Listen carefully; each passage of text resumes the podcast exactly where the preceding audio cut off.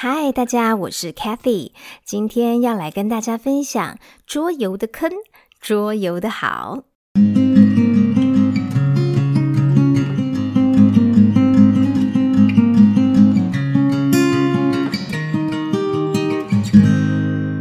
最近啊，熟的朋友私讯我，问我说，是不是从绘本的坑转移到桌游的坑了？好像有一点呢，但是又不太算，因为啊，比起绘本这些书书本本啊，是我从小的热爱。那桌游对于我来说呢，其实算是比较陌生的。可能呢，是因为自己是家中的老幺，所以从小啊，跟爸爸妈妈、还有哥哥啊，或者是表哥表姐们玩桌游这类的活动。大富翁应该算桌游嘛，对不对？或者是下棋呀，像象棋呀、五子棋呀、跳棋呀这些，我几乎大概都只有输的份。那久了呢，难免就就心里头就有点排斥，很讨厌那个输的感觉。后来想想啊，自己呢成为家中同辈里唯一一个去念文学传播，几乎算是一个嗯，也是从零开始哦。我是唯一一个从零开始创业的人，大概也是因为我不是很喜欢想跟人家比较，也不想跟哥哥姐姐、爸爸妈妈走同样的路，所以就很意外的造就了我现在的叛逆，或者是说我做了完完全全跟我家人期待或者是他们熟悉的领域之外的一些事情。好啦，但是呢，又是因为儿子的关系呢，我就默默的加入了桌游的讨论社群，而且呢，小心翼翼的哦，跟着大家推荐的东西开始买，开始玩玩看。但是其实心底头啊，我对桌游是有一点排斥的，所以呢，其实我是有一点点用养成习惯的方式来面对桌游，而且呢，我其实买桌游呢，目前为止是有几个很固定的原则的。想说呢，今天就跟大家分享一下。如果说呢，你本身就是一个超爱玩桌游，或者是很会玩各种游戏的爸爸妈妈，那我会说你也不一定一定要参考我的啦。我想你已经买了很多，而且已经很厉害了。那我自己的话呢，则是一个相对比较排斥桌游的人。那我会用什么方法呢？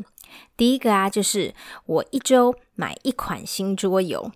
然后就有人跟我说：“哈，这什么原则啊？这根本就是前坑原则嘛！”好啦，也不能说不是，但是呢，其实是这样的，因为嗯，很多事情我觉得如果有规律、规律的去做的话，其实呢会是很好的。尤其是不喜欢做的事，更是要规律。那这样的话就不太会逃避，因为时间到了就一定要去做。呃，这是其实是我自己如果对我不喜欢的事情，不是那么擅长的事情，常常会采用的一个方法来避免那避免那个拖延症哈。所以呢，我一周买一款新桌游。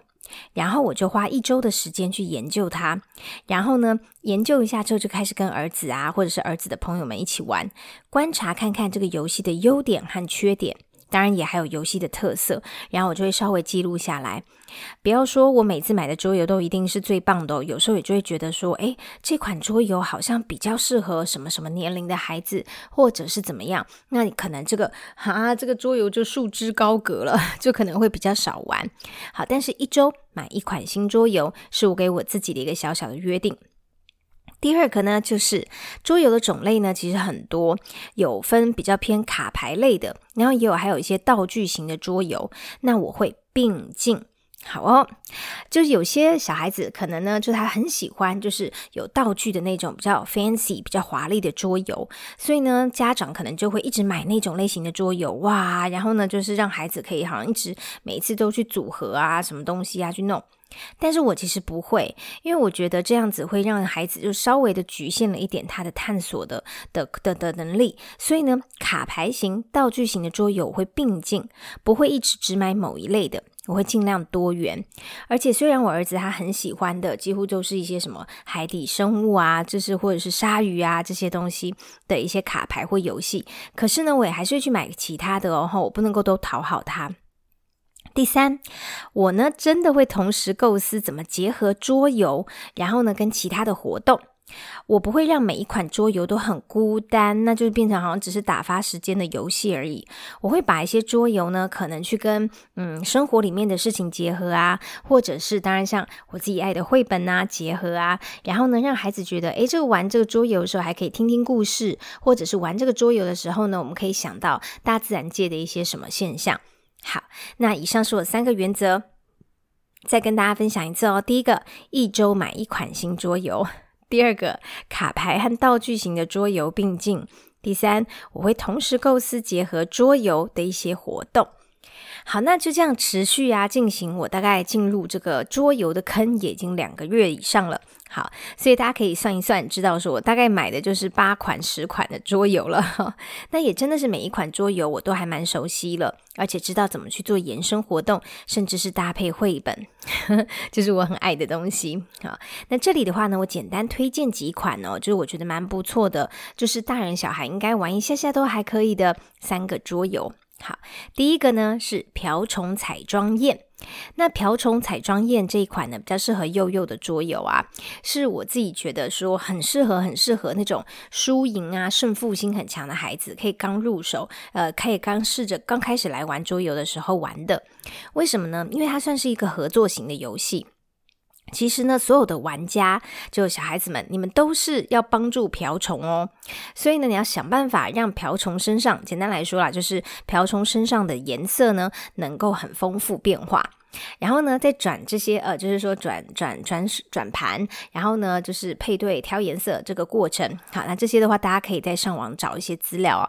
但我简单说，就是同时要对抗的是蚂蚁大军，因为如果说把转盘转到了一个什么地方，哎呀，糟糕，就换蚂蚁前进一步。那这样子的话呢，如果蚂蚁最后爬满了整整棵树，就是它占了很多个树上面的一个一个的空间的时候呢，瓢虫们如果身上的衣服还没有换好，就它换那个上面的颜色还。还没有换完，那其实全部的玩家就一起输了 所以呢，它其实是一个玩家之间彼此帮忙的一个桌游，然后呢，又有点磁铁的那种游戏的那个感觉在里面，很有趣哦。所以我非常的推，叫做瓢虫彩妆宴。好，第二个呢是卡牌型的，叫脏小猪哦，这个好好多人知道哦。就我一讲脏小猪，很多爸妈说，嗯，没错。我小孩很喜欢脏小猪，脏小猪呢，它其实是一个你要去把自己的猪弄脏的过程，看看能不能够谁呀，先把自己手上牌里面的小猪都弄得脏，就赢了。